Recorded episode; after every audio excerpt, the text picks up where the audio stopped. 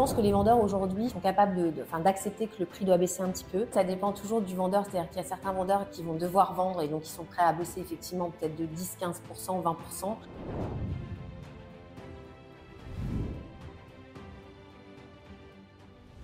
Bonjour à tous. Aujourd'hui, j'ai la chance de recevoir Julia. Bonjour Julia. Bonjour Clément. Alors vous êtes notaire à Paris et aujourd'hui, on va discuter un petit peu plus en détail euh, du rôle du notaire et en particulier, vous êtes notaire pour les institutionnels hein, principalement Exactement. D'accord. Je suis spécialisée en immobilier institutionnel.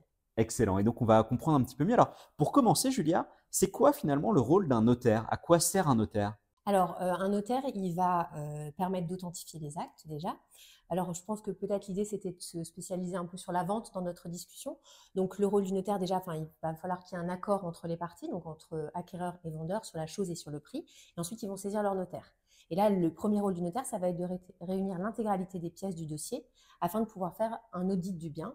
Donc là, on va devoir réunir tout ce qui est euh, relatif à la capacité des parties, à l'origine de propriété, aux servitudes, à l'urbanisme, à la construction du bien, à la copropriété si on est en copropriété. Et donc le notaire va faire son analyse et à ce moment-là, euh, ensuite il va faire un rapport. Alors euh, selon qu'on est en institutionnel, ça va être un rapport d'audit euh, très détaillé. Et si on est avec un particulier, soit on va l'appeler, soit on va effectivement faire un mail en lui expliquant les différentes problématiques s'il y en a dans le bien. Ensuite va avoir la phase de signature de la promesse.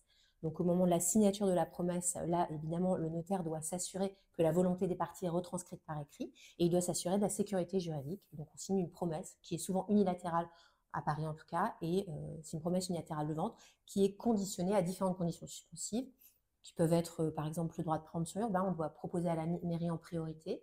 Ensuite, il y a souvent évidemment le prêt de l'acquéreur. Mmh et voilà. Et ensuite, euh, la promesse suit son cours, l'acquéreur va obtenir son prêt, ensuite euh, va arriver la vente où là, le notaire donc, va euh, encore une fois faire un acte authentique et cet acte authentique, il va le publier au service de la publicité foncière pour assurer, c'est un registre en fait de propriété, pour assurer euh, le transfert de propriété et enfin. Donc ça c'est le, moment où on détient le bien, voilà. En fait, la détention du bien, c'est au jour de l'acte authentique chez le notaire, et ensuite le notaire a un mois pour publier l'acte de vente. Et au moment de la publication, eh bien, euh, ça permet de, faire connaître au tiers le fait que Monsieur X est propriétaire du bien. Voilà. Alors c'est assez intéressant parce qu'effectivement, je pense que pas mal d'auditeurs ont peut-être réalisé une acquisition en tant que particulier. Vous parliez à l'instant du fait que pour un particulier, voilà, ça va être peut-être un, appel pour expliquer qu'on a bien tout validé. Dans le cadre d'un institutionnel, vous parliez d'un audit. Ça a quelle forme cet audit exactement? C'est un rapport d'audit en fait sur plusieurs pages où on va expliquer effectivement. Euh, enfin, on va, on va avoir différentes catégories. Donc, comme je vous disais, on va d'abord voir euh, qui est propriétaire du bien, donc remonter sur une période trentenaire, à l'aide d'état hypothécaire qu'on demande aussi au service de publicité foncière. Mmh euh, cet état hypothécaire va faire état de la propriété, mais également des charges qui peuvent être sur le bien, du type servitude, ou encore si la banque a pris une inscription du type hypothèque conventionnelle. Euh, voilà, ça, tout ça, on vérifie. Ensuite, on vérifie également tout ce qui est construction. Donc là, on va demander aux mairies les différentes pièces. On va faire un rapport sur dire, par exemple, qu'il y a une partie de la construction qui est illégale. Donc, euh, on va donner les conséquences juridiques. Donc, en fait, en gros, on fait état du bien et des conséquences juridiques que ça a. effectivement, quand c'est institutionnel, c'est un, rapport d'audit plus détaillé. Et aussi parce que l'institutionnel, il est plus averti qu'un particulier. Un particulier, je pense qu'il aime bien aussi qu'on décroche notre téléphone et qu'on lui explique euh, de manière plus pédagogue, peut-être, euh, les, conséquences de, ce qu'on a vu. Et alors, est-ce que ça vous est déjà arrivé d'avoir un peu une anecdote où vous avez découvert un, un couac monumental qui a fait que la vente du coup ne s'est pas faite et que l'institutionnel l'avait pas vu en fait dans sa préanalyse alors, l'institutionnel, il ne va pas forcément faire une préanalyse juridique, en fait. Il va saisir le notaire, lui, il va faire euh, l'analyse financière, c'est ça. bien. Euh, bon, après, y y a, quand il y a des services juridiques qui peuvent aussi analyser, mais souvent, c'est quand même notaire. Le notaire, euh, parce qu'en institutionnel, on ouvre des data rooms entre notaires. C'est le notaire de vendeur qui va s'occuper de réunir les pièces et d'ouvrir une data room au notaire acquéreur qui fait son audit. moi, ça m'est déjà arrivé, par exemple, d'avoir une servitude, enfin, un immeuble bâti. Il y avait une servitude qu'on appelle de non-altus solendi, ça veut dire qu'on ne peut pas élever l'immeuble et il aurait fallu démolir euh, quatre étages de l'immeuble en fait. Voilà, bah, D'accord. et donc la vente s'est pas faite, j'imagine. Euh, non, mais enfin il y a des après on peut trouver des solutions donc euh, elle va peut-être se faire, mais en, l'occurrence c'est en suspens. Oui. Mais c'est un exemple typiquement qu'on peut découvrir en auditant le bien. Donc en fait finalement il y a une grosse valeur à aller faire ce type d'analyse. Ah oui, oui, bien évidemment. Oui. Parfois qui veut dire le contraire. Excellent. Et alors du coup, donc là, on, parle effectivement de ce rôle d'analyse de, juridique et de finalement, il y a aussi un rôle de conseil pour un notaire. Dans quelle mesure ça se met en œuvre Alors, tant du point de vue institutionnel que du point de vue particulier? Euh, est-ce que vous, vous, avez vraiment un rôle de recommandation auprès de vos clients? Alors, euh, bah, en tout cas, on a un rôle de recommandation juridique. On va pas, enfin après, le prix, c'est les parties qui le font. si quelqu'un est prêt à payer 2 millions d'euros pour un bien euh, et quelqu'un d'autre 1,5 million, ça, c'est pas nous qui faisons le prix. Euh, nous, on a vraiment un rôle de recommandation juridique et donc on va leur dire, écoutez, voilà, là, euh, nous, on identifie ce risque-là. Par exemple, dans les particuliers, ce qu'on peut voir souvent en copropriété, c'est une annexion de partie commune. Ça veut dire que, par exemple, il y a un petit cellier qui est en fait une partie commune qui a été annexée par l'appartement. Donc, c'est pas sa propriété. Donc, le risque, c'est évidemment qu'on vous demande de, de, de, réduire l'appartement, en fait, en quelque sorte. Et là, voilà, on explique, on explique les conséquences aux clients et puis on va lui trouver des solutions juridiques. Euh, typiquement, euh, ça veut dire euh, le racheter à la, à la copropriété, faire une assemblée générale de copropriété pour voter cela et définir le prix. Voilà, donc nous, on est là pour identifier le problème et trouver une solution. Et alors, on, en parlait hein, rapidement, je sais que c'est un peu moins votre domaine, mais pour les particuliers, il y a aussi parfois la mise en place de, structures spécifiques. Pas mal de nos clients sont des aficionados de la, fameuse SCI. C'est également le rôle du notaire d'aller mettre en place ce type de solution? Oui, tout à fait. Enfin, nous, on va pouvoir recommander. Euh, alors, c'est vrai que la SCI, on la recommande pas trop sur la résidence principale. En revanche, sur tout ce qui est investissement, ça peut, euh, ça peut être un, levier euh, pour déjà l'optimisation finalement, voilà, et, de gestion, parce que évidemment, quand par exemple vous achetez en indivision, ça bloque beaucoup plus quand il y a des décisions, c'est à l'unanimité. Là où dans la SCI, on va pouvoir prévoir des règles de majorité. De la même manière, si vous voulez euh, vendre un bien quand vous êtes en indivision, vous pouvez mettre fin à l'indivision. Et donc, c'est un vrai sujet. En SCI, pareil, vous mettez, euh, ça, va être des sessions de parts, mais vous pouvez mettre des règles pour les sessions de parts. Mmh euh, donc, voilà. Et aussi pour des ça peut être aussi des outils d'optimisation dans la transmission d'un patrimoine parce que ça permet évidemment d'éviter l'indivision entre ses enfants et de les, réunir dans une SCI. Et puis c'est quelque chose de plus stable en fait que l'indivision.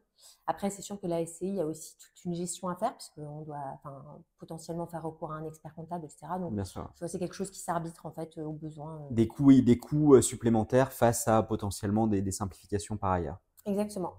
Alors, on nous parle tout le temps, c'est peut-être d'ailleurs la, la, chose pour laquelle les notaires sont le plus connus euh, en France, les fameux frais de notaire. Euh, on emploie souvent ce terme, on le sait, finalement, la portion des frais de notaire qui revient au notaire n'est pas si énorme.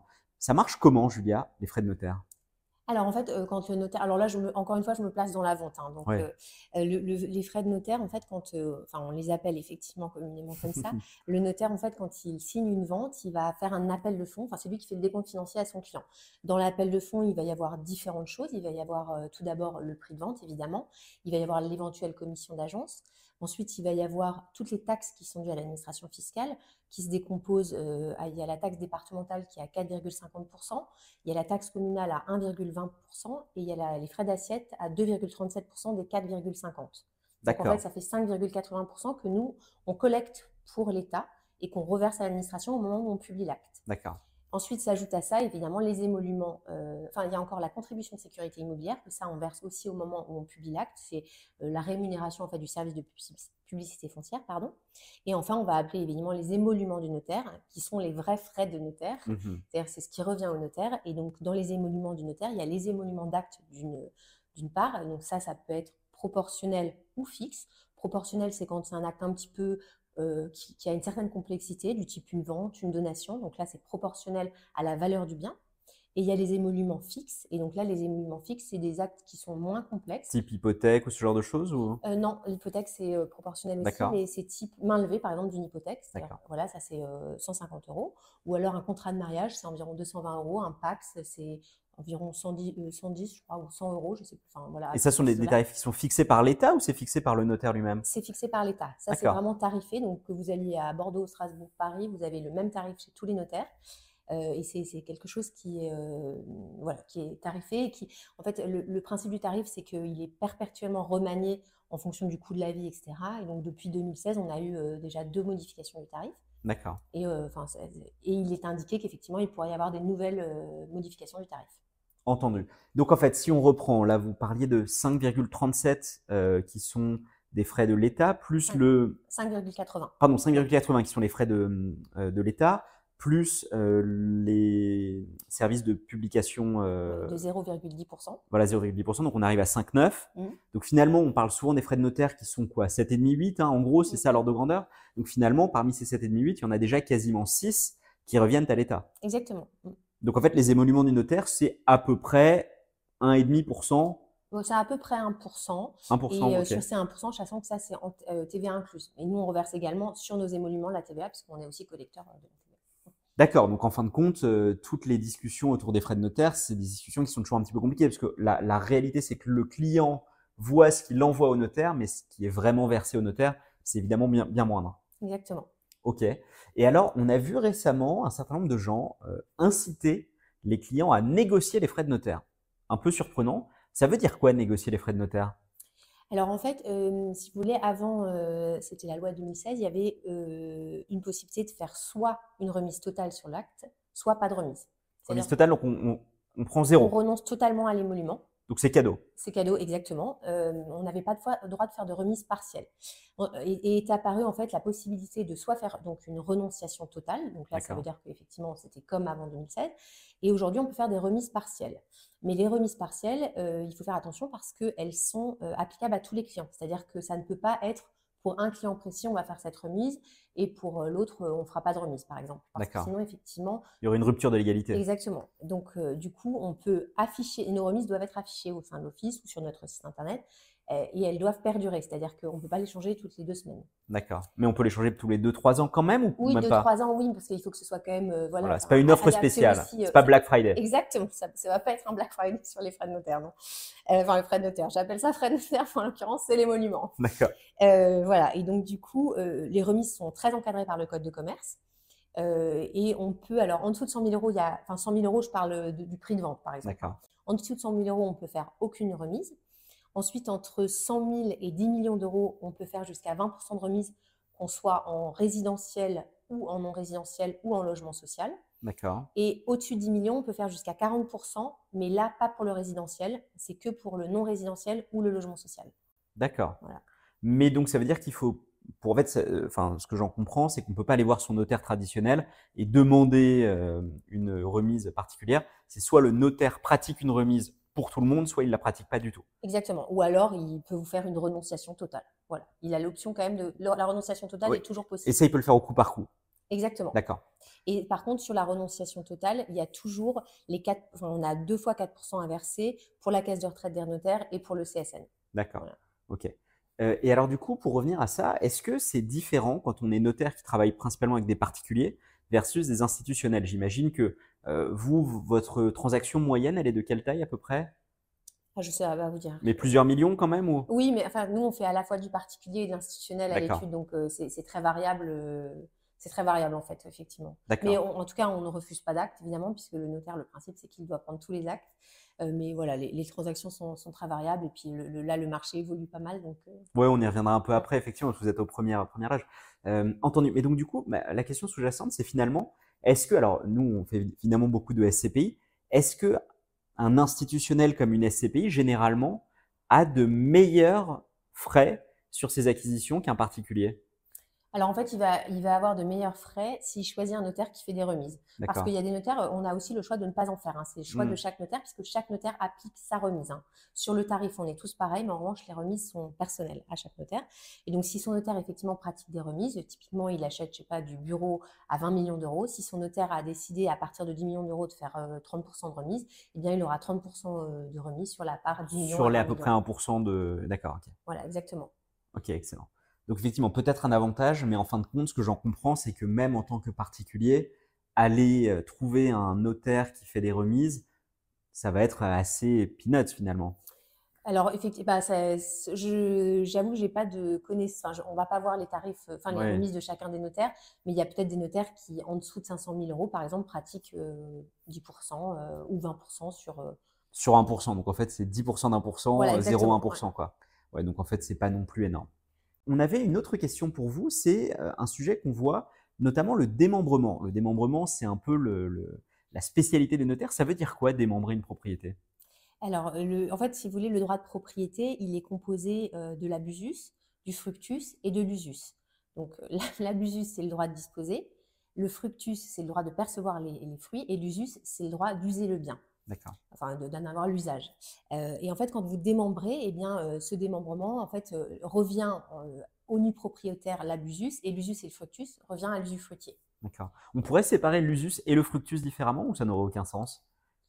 Euh, bah, euh, Faire un usu, un fruit et un- ouais. Ça n'arrive jamais, quoi. Non, ça n'arrive pas. D'accord, ok.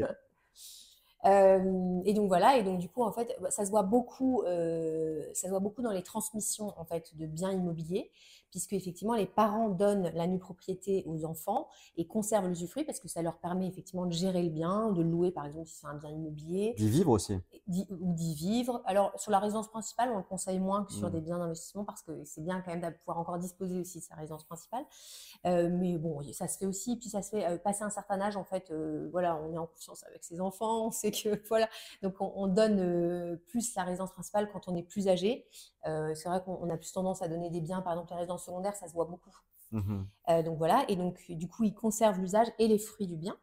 Et en, en parallèle, les enfants ont quand même euh, la nue propriété. Et en fait, l'intérêt, c'est d'optimiser puisqu'on ne donne que la nue propriété. Et cette nue propriété évolue en fonction de l'âge de l'usufruitier, Mmh. la valeur de la nue propriété. Donc plus vous donnez jeune le bien, plus la valeur de la nue propriété euh, va être euh, basse. Faible, ouais. Ouais, voilà. Et donc du coup, ça va permettre effectivement de d'optimiser au maximum. En rentrant dans les abattements, hein, c'est ça. C'est-à-dire qu'en fait, on va faire un- une donation, mais qui va être euh, indexée sur la valeur de la nue propriété et pas du bien complet, c'est ça? Exactement, exactement. Et sur euh, notamment les droits de mutation à titre gratuit, eh bien c'est intéressant parce que vous avez un premier abattement de 100 000 euros, euh, qui est l'abattement qui est tous les 15 ans. En fait, vous pouvez donner 100 000 euros par parent et par enfant.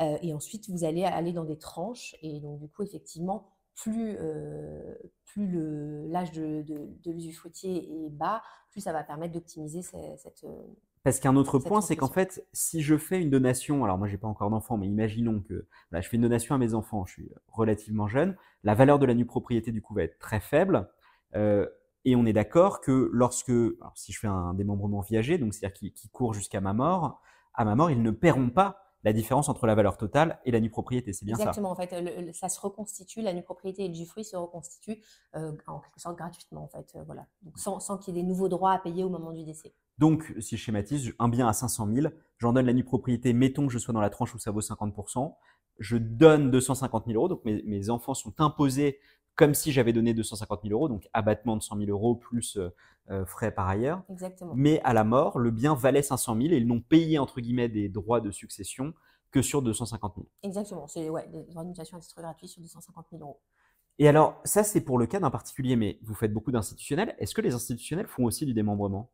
Oui, bien sûr, il y a des institutionnels qui font du démembrement pour, euh, en fait, ils, achètent des immeubles et ensuite ils, vendent la nue propriété à des particuliers et ils vont vendre l'usufruit, alors soit à des bailleurs euh, privés, soit à des bailleurs, ça se voit beaucoup chez les bailleurs sociaux.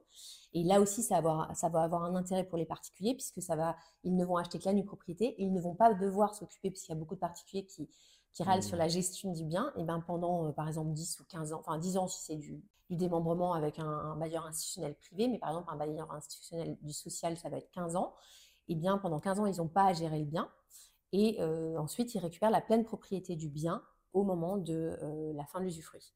D'accord, donc c'est un peu différent. Là, ce qu'on appelle le démembrement temporaire. C'est-à-dire que c'est plus viager, c'est plus jusqu'à la mort, parce qu'évidemment, c'est un bailleur institutionnel. Et donc, quel est l'intérêt pour les bailleurs sociaux de faire ça? Bah, L'intérêt pour les bailleurs sociaux, c'est euh, d'avoir euh, la gestion d'un bien et euh, je- c'est des histoires de flux financiers pendant toute la durée des 15 ans sans avoir à payer non plus la propriété du bien. D'accord, donc en fait, tout le monde La s'y retrouve. propriété en tout cas, exactement. ouais. Ok. Puis ça permet quand même effectivement aussi, parce qu'il y a des vendeurs, euh, en fait, ça va permettre aussi d'optimiser le prix pour le vendeur, puisque le fait qu'il y ait une partie qui soit vendue en nue propriété, ça va permettre au vendeur de vendre quand même à un certain prix. S'il vendait à un bailleur social, le prix va peut-être être un petit peu décoté. Donc en fait, ça, ça arrange aussi le vendeur d'avoir ce schéma et de remplir son quota social, par exemple sur les euh, sur tout ce qui est euh, permis de construire, enfin, quand on a des permis de construire ou on a des obligations sociales, eh bien, ça va permettre de remplir son quota euh, de, de logement social. À moindre coût, en fait. D'accord. bah, en, en permettant quand même d'avoir un prix correct, puisqu'il y a la nue propriété qui est vendue à des investisseurs privés. Donc effectivement, celui qui va démembrer, l'institutionnel qui va démembrer, il va pouvoir quand même offrir un prix correct au promoteur, par exemple. Et comment on choisit la, ce qu'on appelle la fameuse clé hein, de démembrement? Qui décide de la clé entre le nu propriétaire et l'usufruitier dans ces cas-là? Alors, il y a, y y la valeur euh, économique de l'usufruit et la valeur fiscale. Donc, la valeur économique, elle est déterminée euh, par les parties et la valeur fiscale, elle est déterminée par le Code général des impôts. Et donc, c'est 23%, euh, la valeur de l'usufruit, c'est 23% par période de 10 ans. D'accord, ok. Voilà. Entendu. Donc ça, c'est comme ça que ça fonctionne pour les, pour les institutionnels. Alors, pour revenir un petit peu euh, sur ce dont on parlait tout à l'heure, vous êtes aux premières loges, euh, vous, Julia, mais vous également les notaires, euh, sur les, les transactions. Comment ça se passe en ce moment?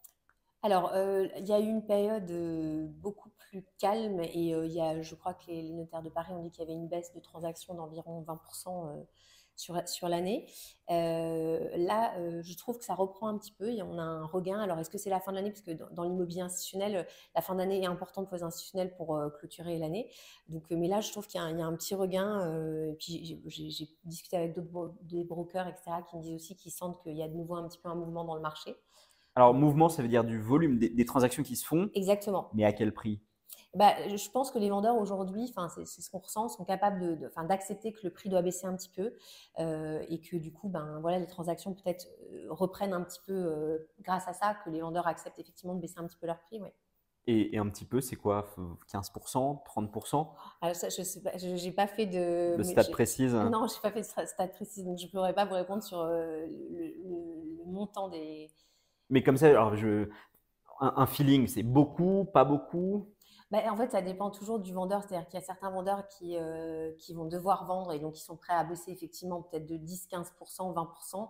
Il y en a d'autres où effectivement ils vont baisser que de 5% parce que, parce que finalement il n'y a pas de nécessité à vendre, mais euh, voilà, ils veulent arbitrer euh, pour différentes raisons, mais qui ne sont pas forcément économiques. Et donc, et voilà, et les SCPI typiquement, vous, qui, ils ont besoin par moment d'arbitrer de, manière obligatoire et donc effectivement ils vont peut-être accepter des baisses un peu plus, significatives.